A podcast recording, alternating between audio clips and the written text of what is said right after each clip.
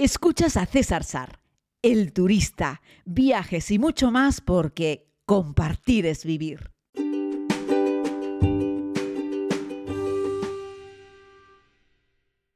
Saludos querida comunidad, inicio este podcast un día más desde la ciudad de Manhattan, en Nueva York, desde el interior del NH Collection. Quiero hablarles hoy un poquito del hotel, pero también de la visita al Top of the Rock y de una actividad fantástica que hice por la tarde eh, con un grupo, con una familia latina en el barrio del Bronx. Pero comencemos por el NH Collection Madison Avenue, en el que estoy alojado durante toda esta semana.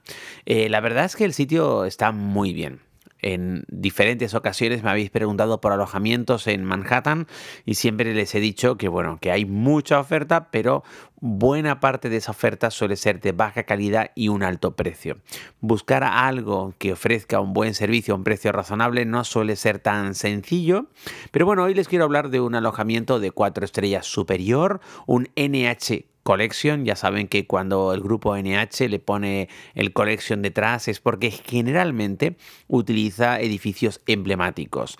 Inicialmente NH Collection, visto desde fuera, podría parecer que son como algo así como paradores, pero en versión privada, porque cuando encontramos a NH Collection en distintos lugares de la geografía nacional española, están generalmente localizados en edificios históricos, edificios emblemáticos, en lugares muy bien localizados y que, y que ofrecen un valor añadido generalmente desde el punto de vista histórico, ¿no?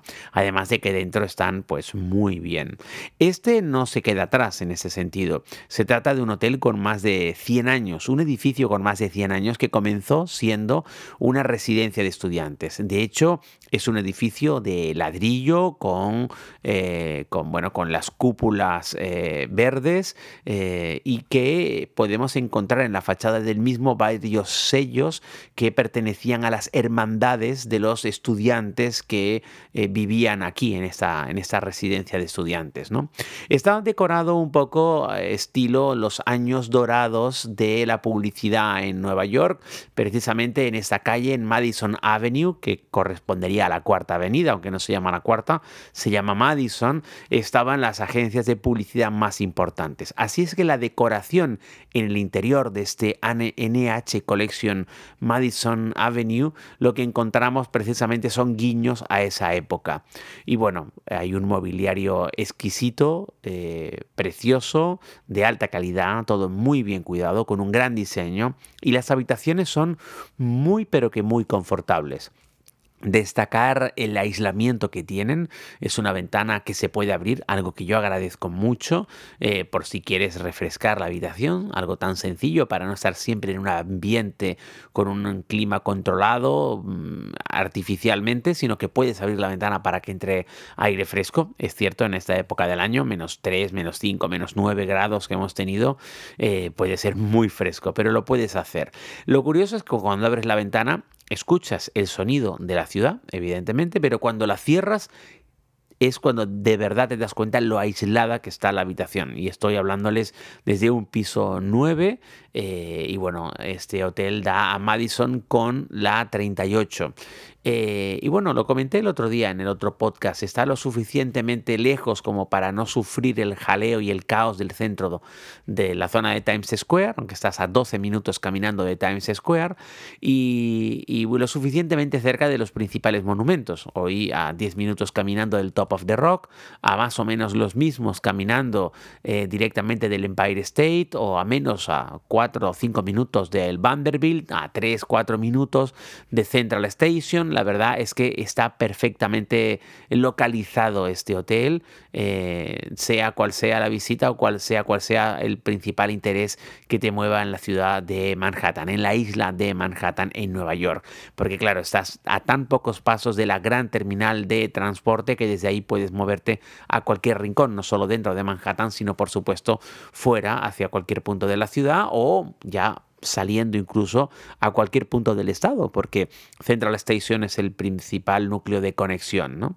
Así es que bueno, está muy bien eh, localizado, perfectamente decorado, es muy confortable, las camas son enormes, las sábanas son buenas, las toallas secan, el agua caliente sale caliente, en fin, el sitio es perfecto, hay que reconocerlo, es un mimo de lugar y llevo una semana aquí disfrutando de lo lindo porque después de pasar un día entero fuera con un montón de actividades, lo que le pides a un hotel cuando regresas es que sea confortable que sea acogedor y eso lo cumple a la perfección este NH Collection Madison Avenue. Así es que bueno, estoy muy contento y se los estoy contando de buen gusto. Por cierto, este hotel, eh, bueno, mi habitación no tiene mayores vistas que a la calle, eh, pero eh, tiene un par de habitaciones, sobre todo en la zona superior, con vistas al Empire State. De hecho, hoy tuve la suerte de que me enseñasen una y además he podido hacer una pequeña grabación que espero poder mostrársela cuando tenga tiempo para, para montarlo. Yo que sé dentro de una semana o más tiempo, pero ha sido muy interesante porque es un penthouse eh, y lo espectacular es que desde todas las ventanas se ve el Empire State todas, incluido el baño, que tienen un baño doble, es decir, un baño con dos duchas dentro del interior, una ducha doble, vamos, con una ventana que da al Empire State. Y bueno, tiene que ser un lujo. Es cierto que yo en mi islita me ducho viendo el Teide, pero ducharse aquí en Manhattan viendo el Empire State no me parece tampoco un mal plan. Desde la cama se ve también el Empire State y tiene una pequeña terraza exterior desde donde evidentemente también se ve el Empire State, así es que bueno, me parece un lujo, un lujo extraordinario. Y como esa tienen un par de habitaciones en el hotel, lo digo por si ustedes vienen aquí a este NH Collection de Madison Avenue y se quieren dar un capricho, pídanla, porque no sé lo que vale, pero pídanla porque si se quieren dar un capricho y decir, oye, estoy durmiendo en un hotel con vistas al, Empire State, pues aquí tienen una buena opción, siendo además un edificio singular, un edificio histórico, con una decoración, como les digo, muy, muy cuidada, así es que es algo que, puedo recomendarlo. Así es que bueno, con todo esto, la mañana el Top of the Rock, como siempre, un mirador que recomiendo de mañana, eh, pues sobre todo porque el sol está iluminando el Central Park. Es el mirador desde el que mejor se puede ver Central Park, aunque ahora la calle de los billonarios, que están construyendo muchos edificios, muchas torres mm, con mucha altura, muy estrechitas, están tapando parte de la visión del Top of the Rock, la visión completa, diáfano, sin obstáculos del parque que había desde lo alto del Top of the Rock, ya no la tenemos. Digo de los billonarios, porque hablando el otro día en, en Brooklyn con mi amigo Tomás, me decía que hay una calle en la que viven los mil millonarios, personas que tienen más de mil millones de dólares, son los que están comprando estos pisos en estas torres súper altas eh, que tienen vistas al parque, aunque no están en primera línea del parque, pero como son tan altas, sobrepasan el resto de los edificios y llegan a ver el Central Park. Entonces, claro, desde el top of the rock, eh, estaba un poquitito más al sur, antes teníamos una vista completa del parque y ahora es una vista parcial, no completa. Así es que, bueno, no sé si el mirador va a dejar de tener interés dentro de unos años, así como 15 o 20 años, pero por el momento se ve, se ve el parque. Y lo recomiendo, ya les digo, por la mañana, precisamente porque la luz da hacia el parque la visión que tenemos por la mañana del Empire State desde el Top of the Rock es una visión a contraluz, así como la zona del downtown. Ofrece un skyline, una silueta a contraluz que también puede ser muy interesante. Si quieres verlo, evidentemente, con el sol de frente, sube al Top of the Rock por la tarde. Aunque mi recomendación es que vayas por la mañana, pero si tienes dudas, puedes hacerlo en ambas ocasiones y luego me lo cuentas. Por cierto, me pueden dejar una nota de audio en el link que hay en la descripción del podcast. Animaos a hacerlo que me encanta recibir vuestros comentarios. Hasta un minuto de audio, es gratis. Solo tenéis que pinchar en el link y hablar. Cuéntame algo y, bueno, pues yo te escucharé y tendré en cuenta alguna de las sugerencias. Tengo ya un par de ellas apuntadas para cuando llegue a mi islita y tenga más tiempo y no esté hablando del día a día del viaje que estoy haciendo en distintos rincones del mundo, atenderé alguna de las consultas que me habéis enviado. Y por la tarde, queridos amigos, he disfrutado de una experiencia fantástica en el Bronx, ya al norte, es decir, subes toda la isla de Manhattan en un transporte, pasas al Bronx y como de mitad del Bronx para arriba, es decir, más al norte del estadio de los Yankees, una experiencia que me recomendaron los amigos de Visit New York, eh, de New York City Go, y me dijeron, oye César, te vamos a proponer que hagas algo con la comunidad latina en el Bronx. Y bueno, me pareció que estaba bien pero hoy me he terminado de enamorar. Siempre he sido muy fans de la comunidad latina en Estados Unidos porque me parece una gente trabajadora, currante, que no para de dar el callo. Siempre vas a encontrar un latino haciendo algo, currando. No, vas a encontrar latinos ociosos o vagos, etc. Esto es una comunidad que siempre está empujando y tirando para adelante. Y bueno, pues son dos hermanos que tienen una cervecería, el Bronx, el Bronx Beer, eh, en, el Bronx, evidentemente, así, se llama. Eh, y, bueno, pues la verdad es que me dieron una ruta por la zona del barrio italiano, donde, bueno, la propiedad de la mayoría de los establecimientos son italianos, pero los que curran allí dentro son, son la mayoría son mexicanos, aunque esta gente son de Puerto Rico.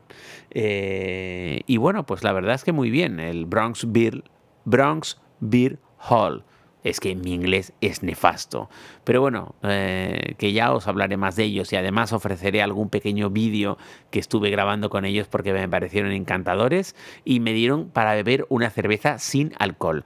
Con el grupo de amigos y amigas con las que voy a venir a Nueva York a final del mes de junio, que por cierto sabed que si queréis que hagamos algún viaje juntos me tenéis en viajes.cesarsar.com, pero con el grupo de amigos y amigas con las que voy a venir en Nueva York en junio finales, voy a proponerles que nos subamos a, un tren rumbo al norte y paremos allí en aquella estación cercana en el Bronx para hacer una visita a estos amigos latinos que tienen esta cervecería tan guay con cervezas fundamentalmente de un montón de países de Latina, que son fundamentalmente los clientes que paran por allí. Y fue muy bonito porque era como estar en una especie de la serie de televisión, porque tienen una barra donde sirven cervezas e iban parando allí amigos suyos que eran latinos y se saludaban y charlaban un rato y se tomaban una cerveza. Así es que fue un ambiente muy familiar y pude conocer también a la madre de ellos. Así es que ha sido una experiencia genial, un tema redondo donde fuimos parando por distintos locales a comprar comida y luego lo disfrutamos todo